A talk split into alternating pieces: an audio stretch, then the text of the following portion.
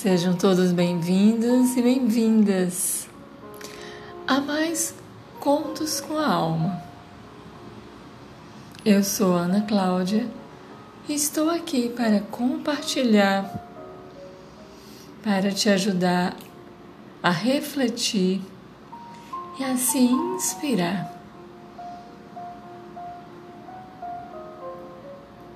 Na leitura de trechos do livro Mulheres que Correm com os Lobos, de Clarissa Píncola. Vamos juntas então hoje com um conto muito especial, o último conto deste livro, chamado A Donzela Sem Mãos. A Donzela Sem Mãos nos convida a este símbolo da iniciação na floresta subterrânea. Este, o tema da descida, o tema do adentramento nos mistérios, é um tema recorrente em diversas mitologias, desde a antiga Suméria passando pela Grécia. E se multifacetando nos contos de fada, aonde a heroína passa por provas, por transformações, para de novo ascender, para se reunir no novo patamar de consciência.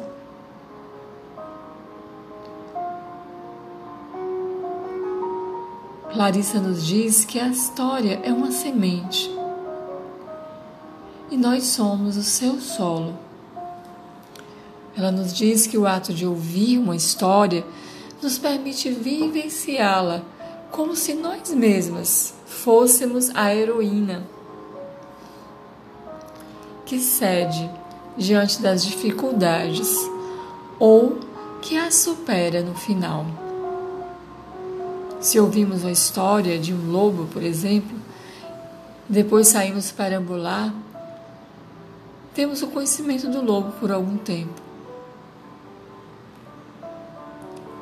Entre os junguianos, isso se chama participação mística, um termo tomado de empréstimo do antropólogo Levi Breu que é usado para designar um relacionamento no qual a pessoa não consegue se distinguir como entidade separada do objeto observado. Entre os freudianos, é uma atitude chamada de identificação projetiva. Entre os contadores de história, ela é chamada de magia solidária. Querendo dizer, a capacidade da mente de se afastar do seu ego por um tempo e se fundir com outra realidade. Ali, vivenciando e aprendendo ideias que ela pode aprender, que ela só poderia aprender em um outro nível de consciência, para depois integrá-la na sua vida prática. A donzela sem mãos é um conto admirável no qual descobrimos dedos das antigas religiões noturnas aparecendo no entretexto da história. É uma história longa e que apresenta diversos ciclos, de tal forma que nós, ouvintes, vamos participar, acompanhando provas de resistência da heroína. É uma história que demora a ser contada e demora também a ser absorvida. Por isso, faremos dois áudios para aprofundar esta história. Clarissa nos diz que costuma contá-la no período de sete noites, e a cada vez, dependendo do ouvinte, sete semanas ou sete meses, dedicando cada noite ou semana ou mês a cada provação da história. Existe um motivo para isso. A história nos atrai para um mundo que está muito abaixo das raízes das árvores. Dessa perspectiva, podemos ver que a donzela sem mãos fornece um material para todo o processo da vida da mulher.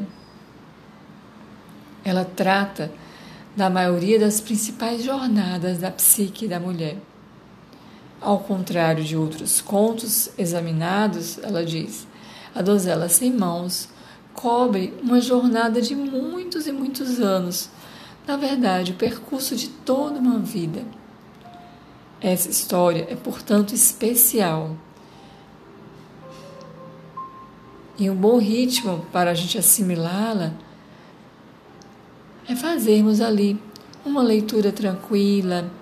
Se você tiver o livro, então você pode relê-la e muito delicadamente, dia após dia, e sorvendo essas mensagens dessa profunda história.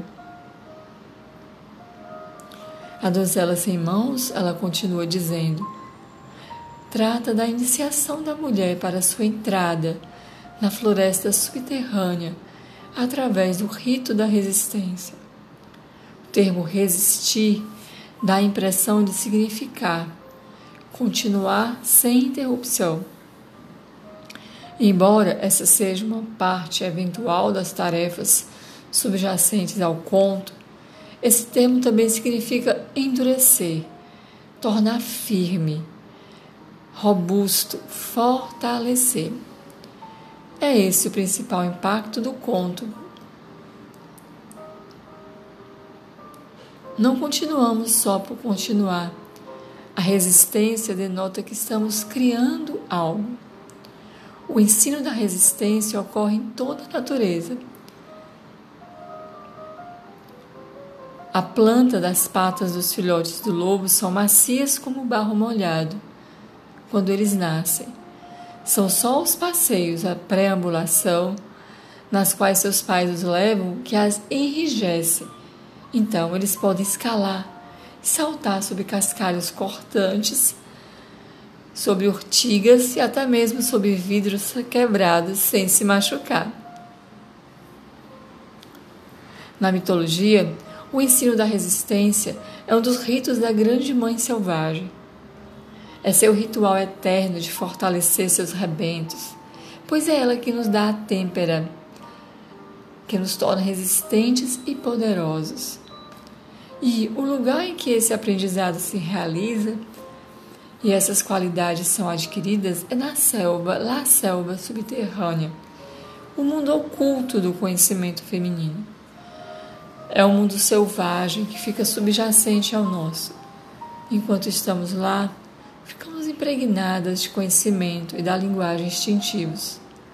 A partir desse ponto privilegiado, compreendemos o que não conseguimos compreender com tanta facilidade a partir da perspectiva do mundo objetivo. A donzela no conto realiza algumas descidas quando ela completa o estágio de descida de transformação, ela mergulha em mais um. Esses estágios alquímicos se completam, cada um com as etapas correspondentes ao processo alquímico, com o nigredo, que significa uma perda, o rubedo, o sacrifício, e o albedo, a chegada da luz cada um acompanhando o outro. Também outros personagens, como o rei e a mãe do rei, têm seu próprio estágio. Todas essas descidas, perdas, descobertas e fortalecimentos ilustram a iniciação perpétua da mulher na renovação do aspecto selvagem da própria vida. A história é, em diferentes partes do mundo chamada de mãos de prata, a noiva sem mãos, ou o pomar. Os estudiosos do folclore computam mais de 100 versões dessa história, pois, na sua essência, a seguinte versão é encontrada em toda a Europa Central e Oriental. No entanto, que a verdade seja dita, a profunda experiência feminina subjacente ao conto se encontra em qualquer lugar onde haja um anseio pela mãe selvagem. Então vamos lá, vamos à história da donzela sem mãos. Respire profundo.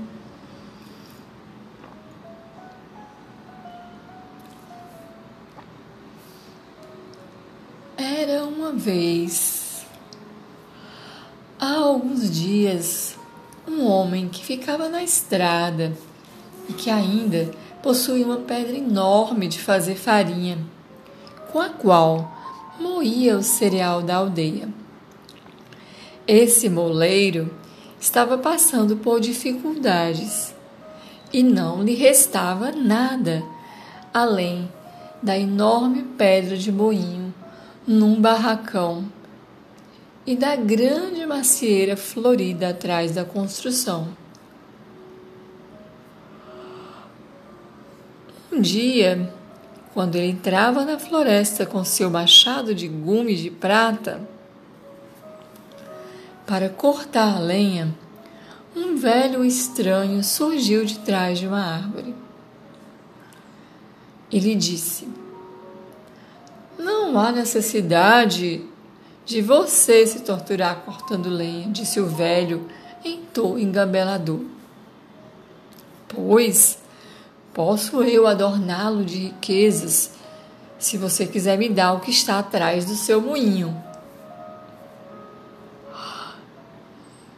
O moleiro perguntou: O que está atrás do meu moinho, a não ser a macieira florida?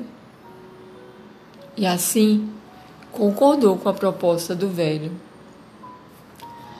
Dentro de três anos virei buscar o que é meu, disse o estranho rindo a socapa, e foi embora a mancar, desaparecendo por entre os troncos das árvores. O moleiro encontrou sua mulher no caminho. Ela havia saído correndo de dentro da casa, com o avental voando e o cabelo desgrenhado. Marido, marido meu! Quando bateu a porta, surgiu na nossa casa um relógio mais bonito. Nossas cadeiras rústicas foram transformadas em cadeiras enfeitadas de veludo. Nossa pobre dispensa está repleta de caça, baús transbordando tão cheios. Diga-me, por favor, como isso aconteceu. E nesse exato momento, Anéis de ouro apareceram nos seus dedos. Seu cabelo foi puxado e prego preso no arco dourado. Ah, disse o oleiro, assombrado, enquanto seu próprio gibão passava a ser de cetim. Diante dos seus olhos, seus sapatos de madeira, com um salto tão gasto que ele caminhava inclinado para trás, também se transformaram em finos sapatos. Bem, isso foi um desconhecido, disse ele ofegante. Deparei-me com um homem estranho, com a sobrecasaca escura na floresta. E ele me prometeu enorme fortuna se eu lhe desse o que está atrás da macieira, ou melhor, atrás do nosso moinho.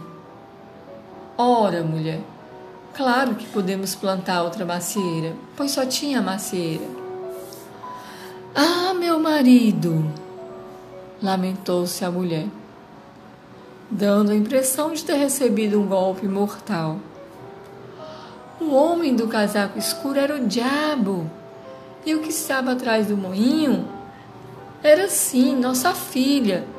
Estava lá varrendo o quintal com uma vassoura de salgueiro. E assim, os pais foram cambaleando para casa derramando lágrimas sobre seus belos trajes. A filha permaneceu sem se casar durante três anos e tinha um temperamento como o das primeiras maçãs doces da primavera. No dia em que o diabo veio apanhá-la, ela se banhou, pôs um vestido branco, ficou parada num círculo de giz que ela mesma traçara à sua volta. Quando o diabo estendeu a mão para agarrá-la, uma força invisível lançou do outro lado do quintal. Não pode mais se banhar, berrou ele. Ou não vou conseguir me aproximar dela. Os pais ficaram apavorados e algumas semanas se passaram em que ela não se banhou, até que o seu cabelo ficou emaranhado, suas unhas negras, sua pele acinzentada, suas roupas encardidas e duras de sujeira. Então, com a donzela cada dia mais parecida com um animal, surgiu mais uma vez o diabo. No entanto, a menina chorou e suas lágrimas escorreram pelas mãos e pelos braços. Agora, suas mãos e seus braços estavam alvíssimos e limpos. O diabo ficou furioso. Cortem-lhe fora as mãos. Do contrário, não vou poder me aproximar dela. Como? disse o moleiro. Você quer que eu corte as mãos da minha própria filha? perguntou o pai horrorizado. Tudo aqui irá morrer, berrou o diabo. Você, sua mulher e todos os campos, até onde você avista. O pai ficou tão apavorado que obedeceu e, pedindo perdão à filha, começou a afiar seu machado de gume de prata. A filha conformou-se. Sou sua filha, disse ela. Faça o que deve fazer. E foi o que ele fez. No final, ninguém poderia dizer quem gritou mais alto, a filha ou o pai. Terminou assim a vida da menina, da forma que ela conhecia. Quando o diabo voltou, a menina havia chorado tanto que os tocos que restavam dos seus braços estavam novamente limpos. E o diabo foi mais uma vez atirado para o outro lado do quintal, quando tentou agarrá-la, lançando maldições que provocavam pequenos incêndios na floresta. Ele desapareceu para sempre, pois havia perdido todo o direito a ela. O pai havia envelhecido cem anos e sua esposa também. Como autênticos habitantes da floresta, eles continuaram como podiam. O velho pai fez a oferta de manter a filha num castelo de imensa beleza e riqueza pelo resto da vida. Mas a filha disse achar-se mais condizente que se tornasse mendiga e dependesse da bondade dos outros para seu sustento. E assim ela fez com que atasse seus braços com gaze limpa e ao raiar do dia se afastou da sua vida como havia sido até então. Caminhou muito.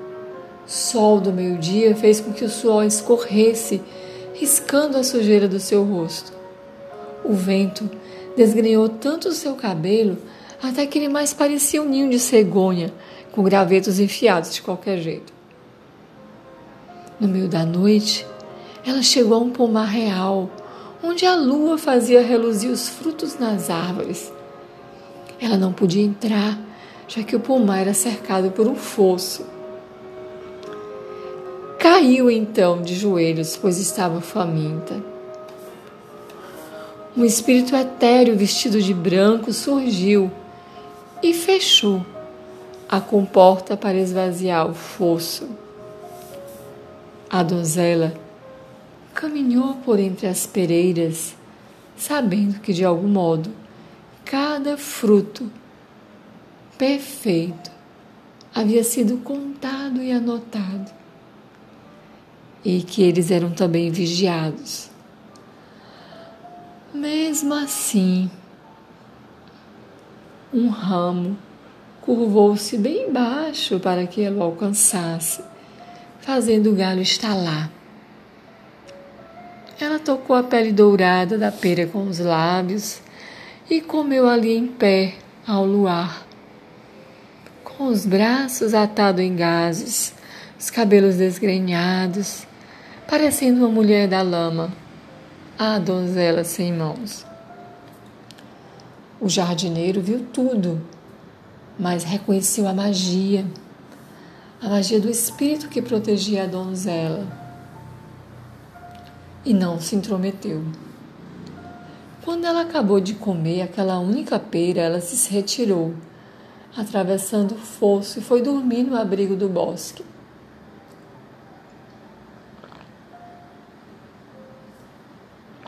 No dia seguinte, o rei veio contar suas peras. Ele descobriu que estava faltando uma e, olhando por toda parte, não conseguiu encontrar o fruto desaparecido. Quando lhe perguntaram, o jardineiro tinha explicação. Ontem à noite, dois espíritos esgotaram o fosso, entraram no jardim à luz do luar e um deles, que era mulher e não tinha mãos, comeu a pera que se oferecia a ela. O rei disse que iria montar guarda naquela noite. Quando escureceu, ele veio com o jardineiro e o mago, que sabia conversar com os espíritos. Os três se sentaram debaixo de uma árvore e ficaram vigiando. À meia-noite, a donzela veio flutuando pela floresta, com as roupas em farrapos, o cabelo desfeito, o rosto sujo, os braços sem mãos e o espírito de branco ao seu lado. Eles entraram em pomar da mesma forma que antes. Mais uma vez, uma árvore curvou-se graciosamente para chegar ao seu alcance. E a donzela sorveu a pera que estava na ponta do ramo. O mago aproximou-se deles, mas não muito, e perguntou-os: Vocês são deste mundo ou são de outro mundo? A donzela respondeu: Eu fui outrora do mundo. No entanto, não sou deste mundo.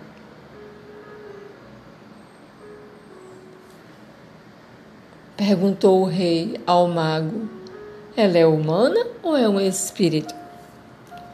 E o mago respondeu: que era ela era as duas coisas. O coração do rei deu um salto e ele se apressou a chegar até ela. Não renunciarei a você, exclamou ele. Deste dia em diante cuidarei de você. No castelo, ele mandou fazer para ela um par de mãos de prata, que foram amarrados aos seus braços. E foi assim que o rei se casou com a donzela sem mãos. Passado algum tempo, o rei teve de ir ao combate no reino distante e pediu à mãe que cuidasse da jovem rainha, pois ele a amava de todo o coração. E lhe disse: Se ela der um filho, mande-me avisar imediatamente. A jovem rainha deu à luz um belo bebê e a mãe do rei mandou um mensageiro correndo até o rei para lhe dar as boas novas. No entanto, a caminho, o mensageiro se cansou.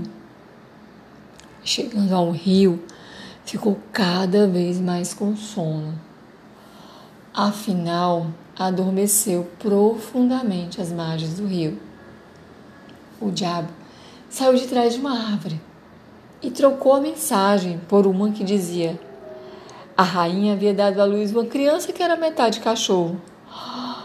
O rei ficou horrorizado com a notícia, mas mesmo assim mandou de volta uma carta, recomendando que amassem a rainha e que cuidassem dela nesse terrível transe.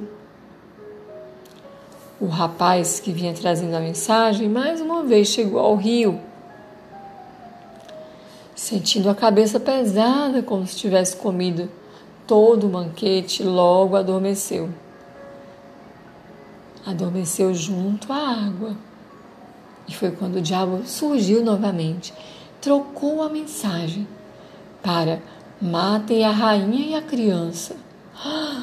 A velha mãe, rainha, abalada com essa ordem, mandou um mensageiro pedindo a confirmação. Corriam mensageiros de um lado para o outro, cada um adormecendo junto ao rio, enquanto o diabo ia trocando as mensagens para outras que o ficando cada vez mais apavorantes. Sendo que a última dizia: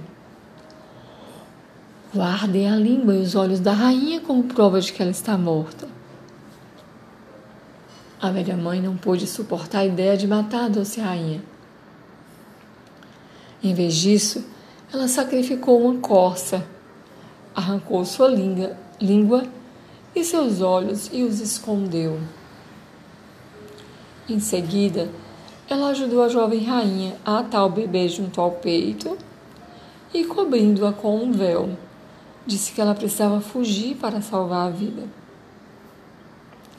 As mulheres choraram e se beijaram na despedida. A jovem rainha vagueou até chegar à floresta maior e mais selvagem que jamais vira.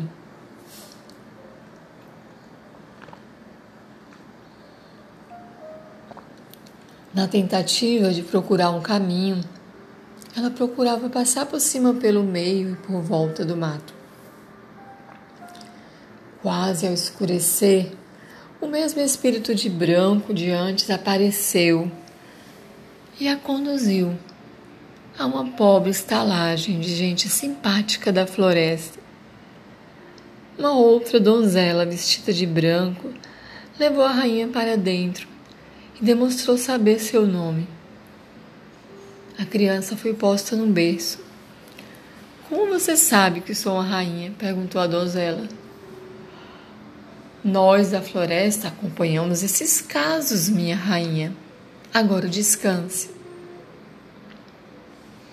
E assim, a rainha ficou sete anos na estalagem e se sentia feliz com sua criança e com sua vida.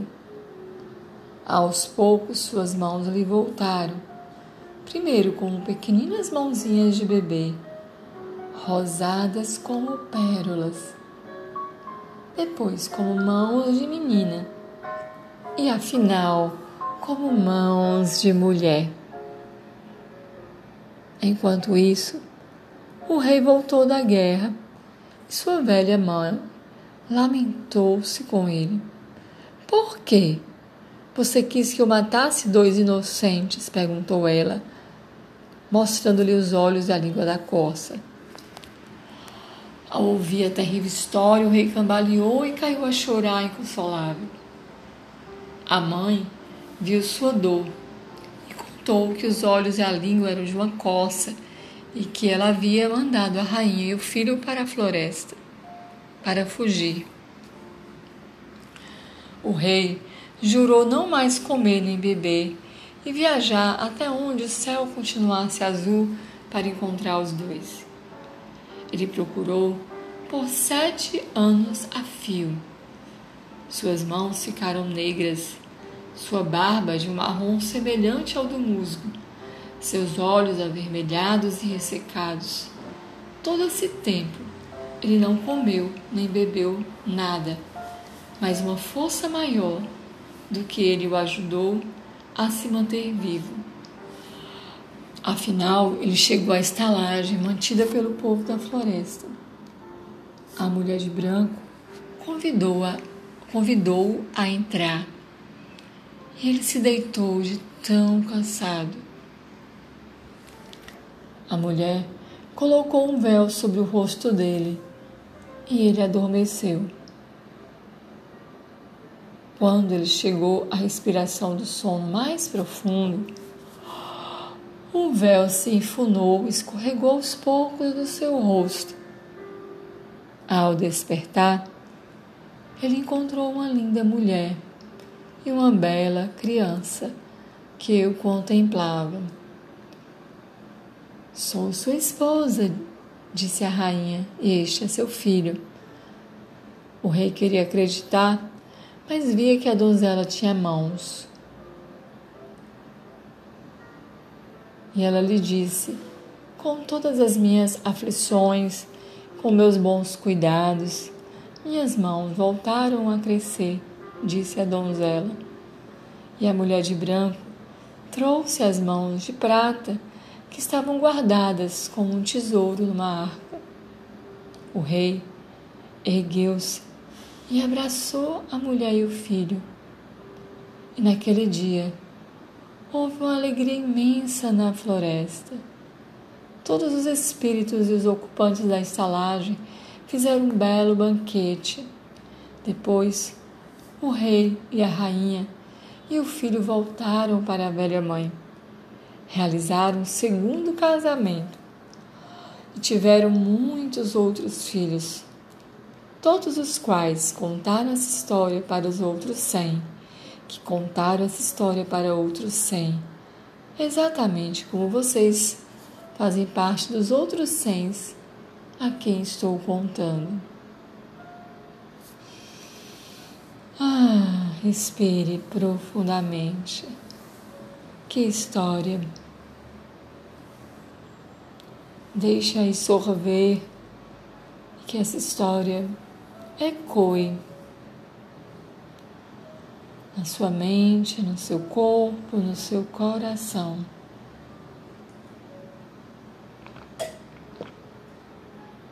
cada símbolo precioso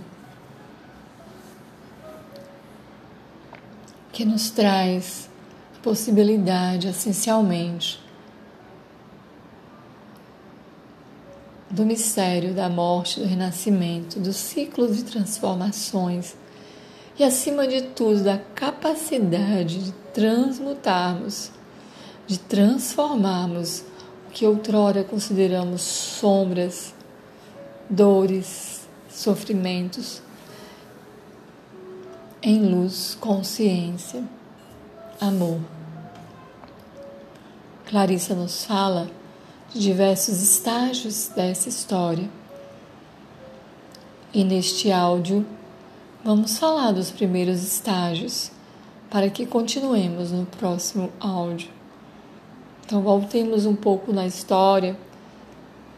Vamos deixar essas palavras ecoarem e vamos também ouvir o eco do nosso interior, os insights que cada um, cada uma de vocês pode ter. Primeiro estágio, diz Clarissa, é o pacto sem o conhecimento.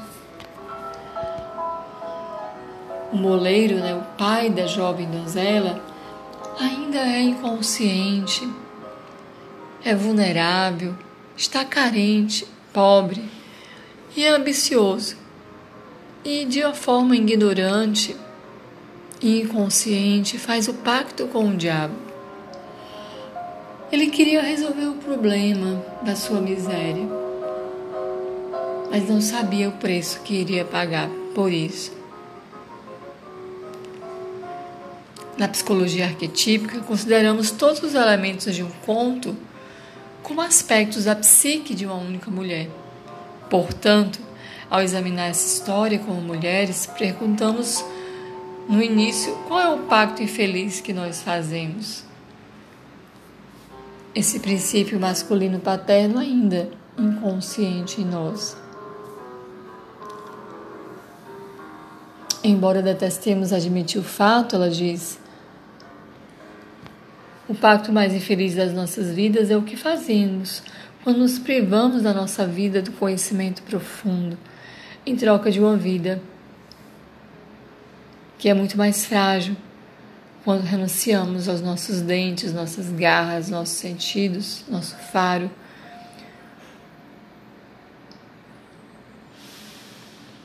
Quando deixamos a nossa autonomia quando perdemos o contato e a conexão com o nosso sentir mais íntimo. Nem sempre escolhemos isso. Muitas vezes circunstâncias da vida nos levam. Como o pai da história, entramos nesse pacto sem perceber a tristeza e a dor que ela nos trará. Podemos até ter boa convivência nos costumes e mesmo assim Toda filha de Eva, ela diz, muitas vezes escolhe pactos infelizes pela nossa inconsciência.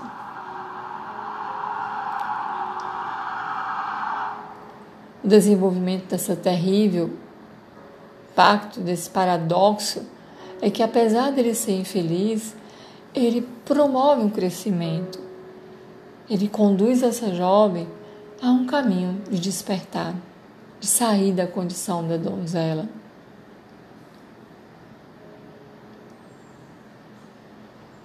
Marca um divisor de águas. A iniciação da mulher começa muitas vezes com esses eventos infelizes, com alguma frustração, com alguma decepção, que a faz sair da ingenuidade, do entorpecimento, da ingenuidade.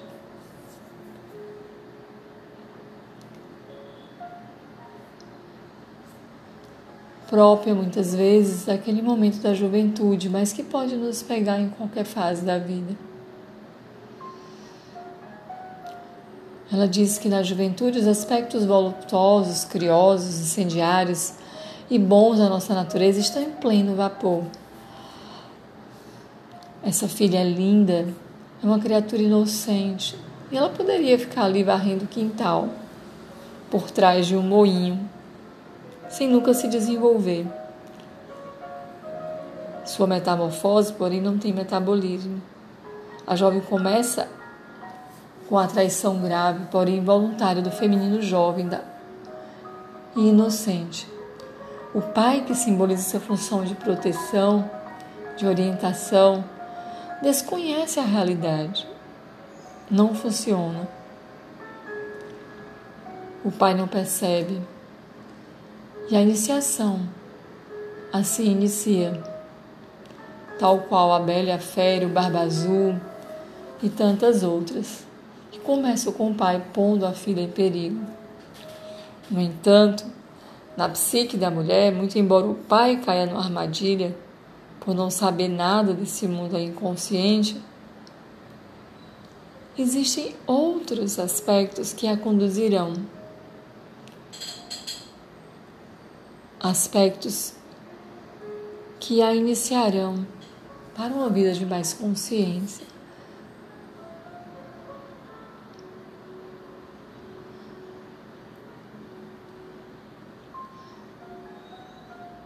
A história começa com o símbolo do moinho e o moleiro. Como os dois, a psique é um triturador de ideias. Ela mastiga os conceitos e o desdobra em alimento. Ela recebe a matéria-prima sob a forma de ideias, sentimentos, pensamentos, percepções e a decompõe, de modo a torná-la útil para a nossa nutrição. Então, essa capacidade psíquica é chamada processamento.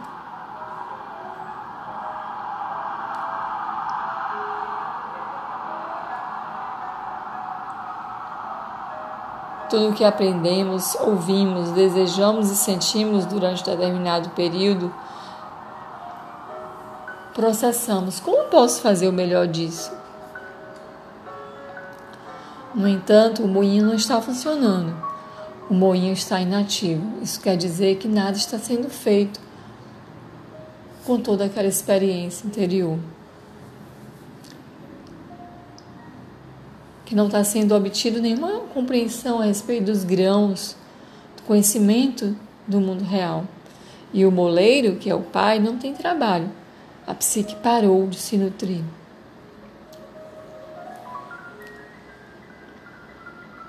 Parece que aquela família simbólica está parada, entorpecida. O elemento sombrio vem como função compensatória para tirar, para despertar para uma nova vida.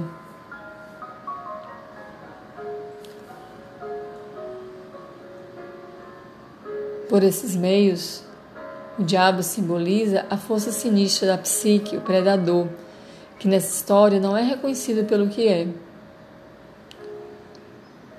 Em tese, se a luz lhe fosse dada, ou seja, uma vida com possibilidade de amor, o diabo não seria mais o diabo. Então essa função da sombra, ela só é sombria porque ela é inconsciente. E essa inconsciência é que faz essa função compensatória de auxiliar a despertar.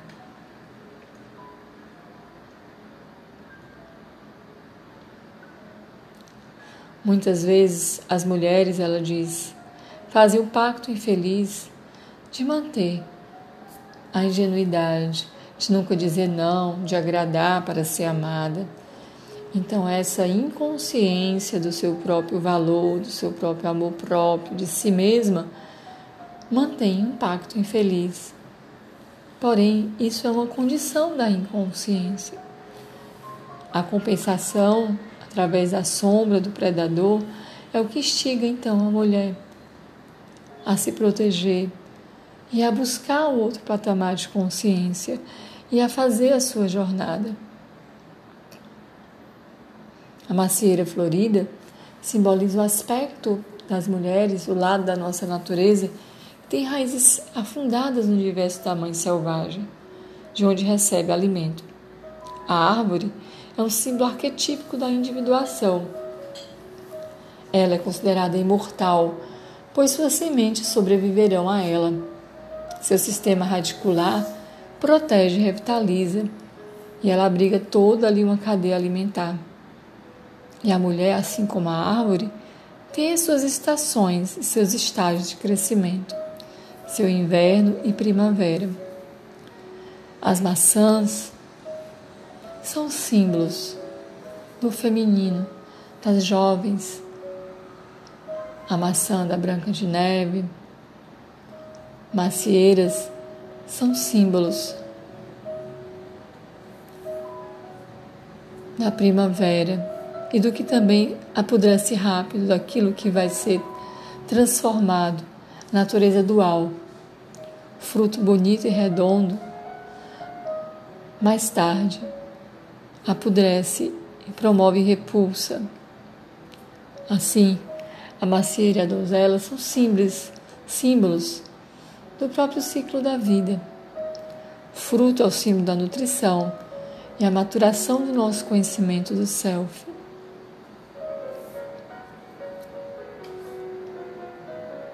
A macieira é um símbolo da fecundidade também, símbolo desse órgão feminino do útero. Mais do que isso, Clarissa diz, simboliza o impulso criador, densamente sensual, o amadurecimento das ideias. Tudo isso, ela diz, é obra das curandeiras, as mulheres das raízes que moram nas florestas do inconsciente.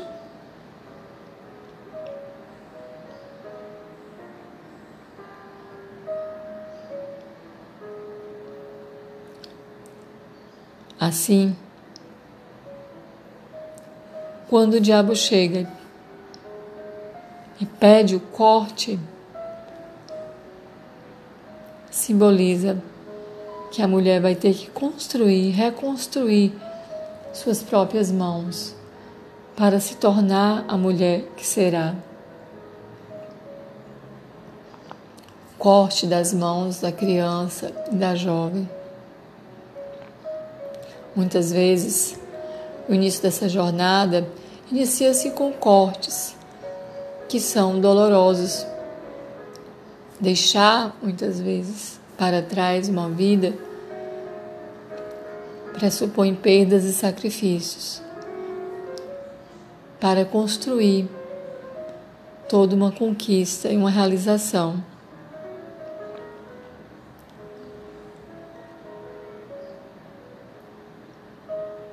Muitas vezes o que deveria alimentar rouba energia. Então, esse drama, esse paradoxo, presente em todas as dimensões da nossa vida, nos traz essa possibilidade de compreender os dois lados. A mãe, no conto das fadas, informa a psique o que ocorreu. A mãe, como esse princípio do self feminino, diz: acordem, vejam o que fizeram. Todo mundo acorda tão rápido que chega a doer.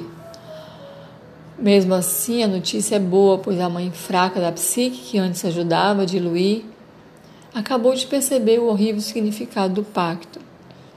Então, esse despertar do self para o início da, da jornada é importante, é positivo. Esse reconhecimento do que vai se seguir nessa jornada. E aí adentramos então ao segundo estágio, o estágio da mutilação e do sacrifício para o início da jornada.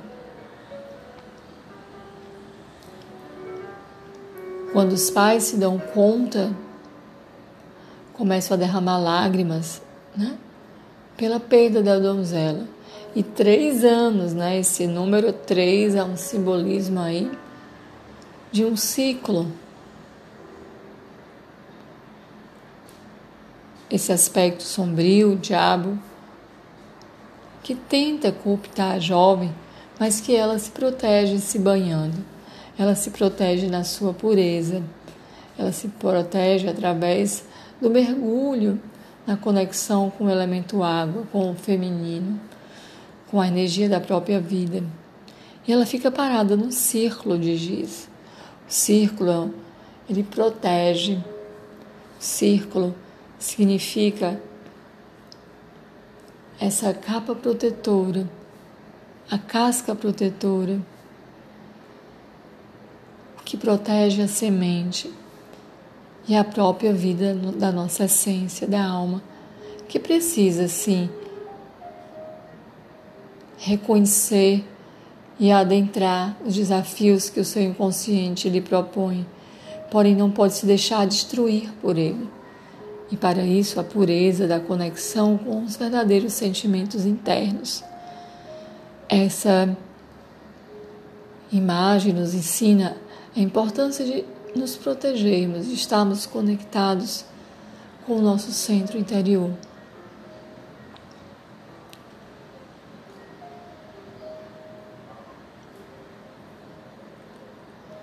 Ao tomar banho, ela limpa e purifica e clareia a sua mente.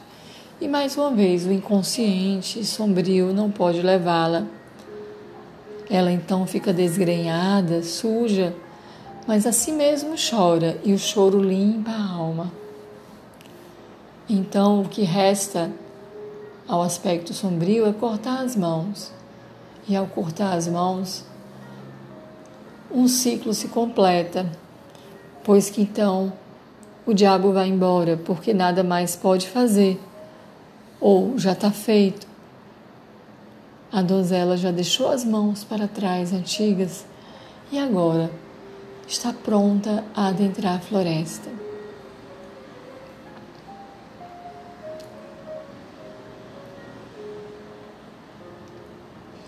Passam-se três anos o diabo tenta voltar, mas como eu falei, não consegue mais. O sacrifício das mãos, o sacrifício como tema ancestral desde as antigas mitologias dos reis regicidas, dos reis que eram sacrificados às divindades para que a vida se renovasse para nós isso é chocante. No entanto, o sacrifício tem uma função psíquica. Na mitologia, o período de três anos, a época, o aumento da pressão, como nos três anos de inverno, como é no crepúsculo dos deuses escandinavos. Três anos de alguma natureza, vem então a destruição, em seguida aquela devastação, nasce um mundo de paz assim como Jesus também ressuscitou em três dias depois da morte. É um número que simboliza o tempo em que a mulher se pergunta o que irá acontecer. Logo, uma nova energia é despertada. Lao Tse diz: de um vem dois, do dois vem três, mas do três vem dez mil.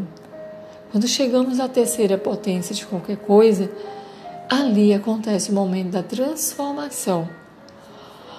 Os átomos saltam e onde havia lassidão existe movimento.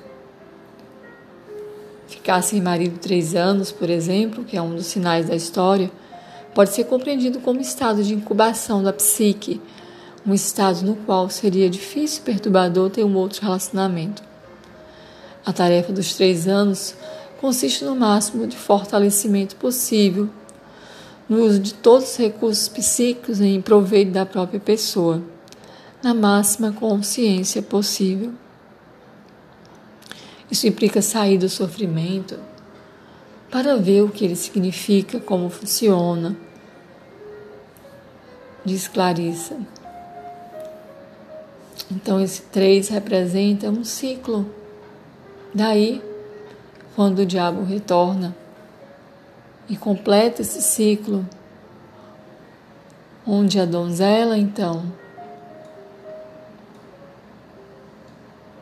onde nada mais poderá ser feito além de chorar, ela espanta o diabo e pode então seguir na jornada da floresta. fazer a sua descida a esse mundo interior, protegida. O círculo de giz, nas antigas religiões das deusas, simboliza um círculo de proteção psicológica, onde nada pode atingir. O choro, a princípio inconsciente, traz consciência e fortalecimento. As lágrimas da mitologia derrete o coração enregelado.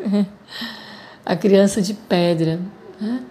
Do povo inútil, as lágrimas mornas de um menino fazem com que a pedra se esfrie e quebre. Então a água é benta, a água cura, o choro cura. E dessa forma a consciência desperta. Clarissa disse quando a mulher diz não aguento mais chorar, estou cansada. No entanto, a alma continua gerando lágrimas.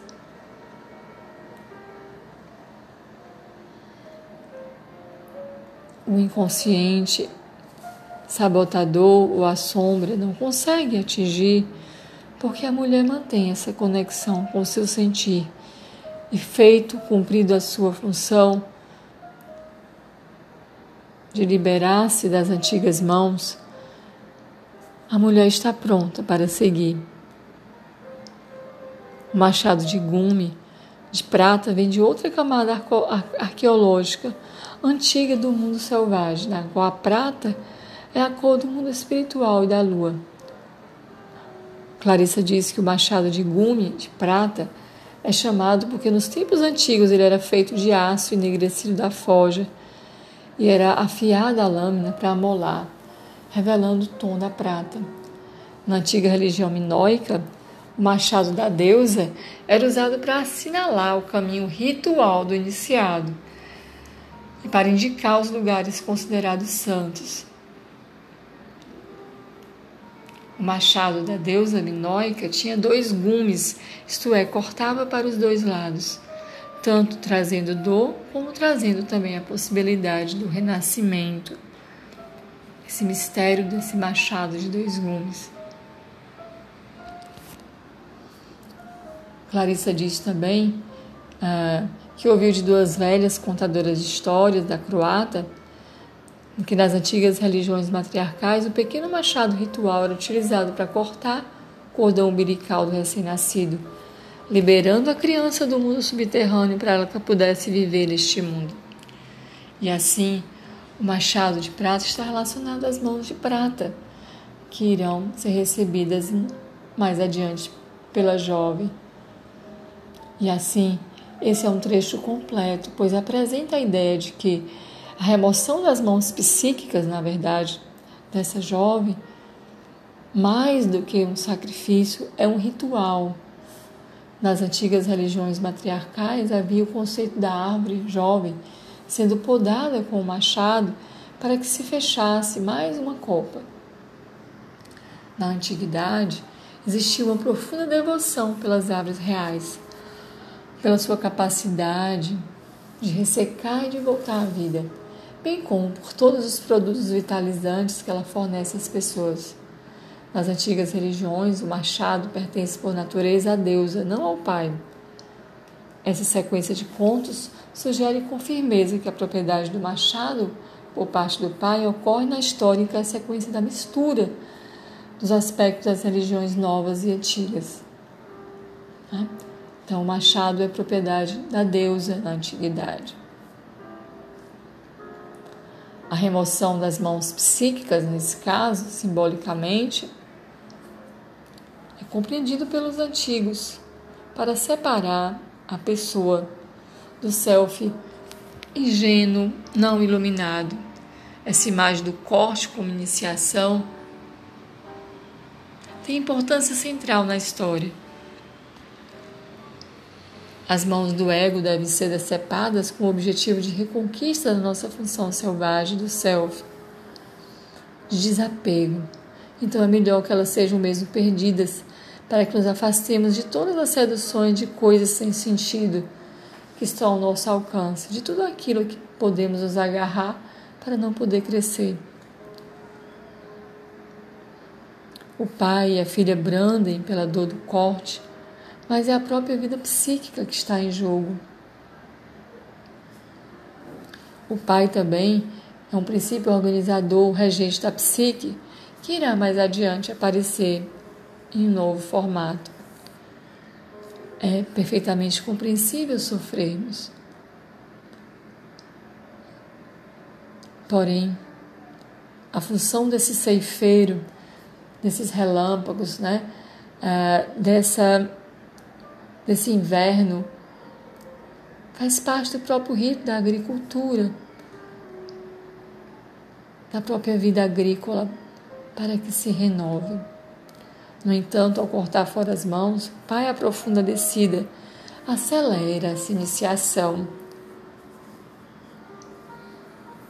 Muitas vezes a perda dos nossos valores ou qualquer perda em nossa vida é o que nos leva a entrar em contato com o nosso eu mais profundo, para que possamos de fato acessar a nossa alma e os valores mais profundos de quem realmente somos.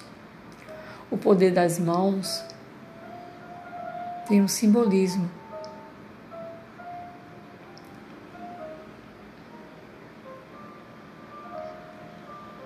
Diversas deusas mostram as mãos, emitem bênçãos com as mãos.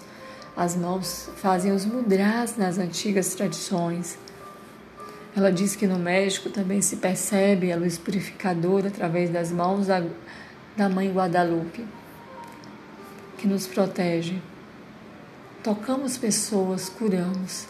As mãos são receptores e transmissores. E assim, essa possibilidade de renovação do próprio centro do coração. Esse é o convite para que nos conectemos com esse misterioso conto para que compreendemos essas forças profundas que jogam, que interagem, para que nós despertemos, para que nós possamos realizar